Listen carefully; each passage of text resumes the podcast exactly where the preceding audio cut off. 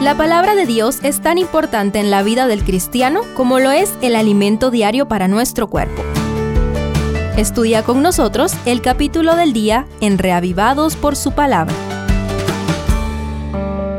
Números 36.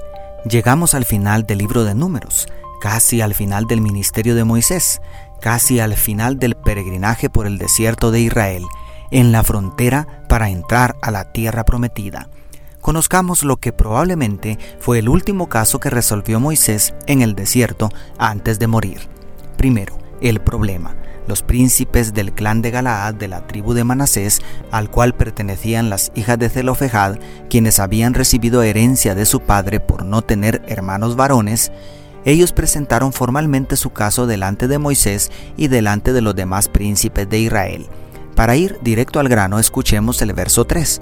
Si ellas se casan con algunos de los hijos de las otras tribus de los hijos de Israel, su parte de la herencia será quitada de la herencia de nuestros padres y será añadida a la herencia de la tribu a la cual se unan. Así disminuirá la porción de nuestra heredad. Además, el verso 4 enfatiza que al llegar el jubileo, el cambio de heredad se haría permanente. Este es un problema que pertenecía a la legislación antigua, cuando solamente los hijos varones tenían derecho a la herencia porque solamente ellos podían perpetuar el linaje de sus padres. Aún existen complicaciones en nuestra cultura y nuestra época por esto. Salvo algunas excepciones, en la mayoría de países solamente los varones pueden heredar el apellido a la segunda generación. Es decir, si alguien no tiene hijos varones, su apellido desaparecerá entre sus nietos. Pero la situación aquí no es solamente cuestión de linaje, sino del patrimonio familiar.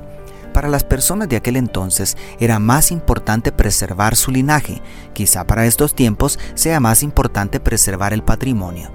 ¿Cómo hacer justicia al justo reclamo de los hijos de Manasés? ¿Cómo resolver los dilemas morales y legales que nosotros enfrentamos? ¿Qué hacer cuando debemos tomar una decisión entre opciones incorrectas? Moisés consultó a Jehová y Dios dio una salida. ¿por qué no consultar a Dios y su palabra también nosotros? Segundo, la solución. La solución definitiva que ordenó el rey de Israel fue, cualquier hija que tenga heredad entre las tribus de los hijos de Israel, con alguien de la familia de la tribu de su padre se casará, para que los hijos de Israel posean cada uno la heredad de sus padres, según el verso 8. En una época cuando eran permitidas legalmente las uniones matrimoniales entre parientes cercanos y no existía tanto riesgo de degeneración genética como ahora, esta ley solucionó perfectamente el dilema. Pero, para nosotros, cuando ni la ley terrenal ni el alto riesgo de tener hijos con serios problemas genéticos nos permiten matrimonios entre primos o parientes comprendidos dentro del tercer o cuarto grado de consanguinidad, esto no funcionaría. Afortunadamente, la medida tampoco es necesaria porque el problema fue eliminado desde que legalmente las damas adquirieron los mismos derechos civiles que los varones y por lo tanto pueden heredar igual que sus hermanos. Esta situación nos brinda la oportunidad de comprender que toda ley terrenal, aunque sea inspirada por Dios, puede ser funcional solamente durante un tiempo, es decir, necesita revisarse y actualizarse constantemente porque su carácter es temporal. Asimismo, el Nuevo Testamento enfatiza la caducidad de muchas leyes registradas en estos libros de Moisés porque su funcionalidad finalizó con la venida del Mesías.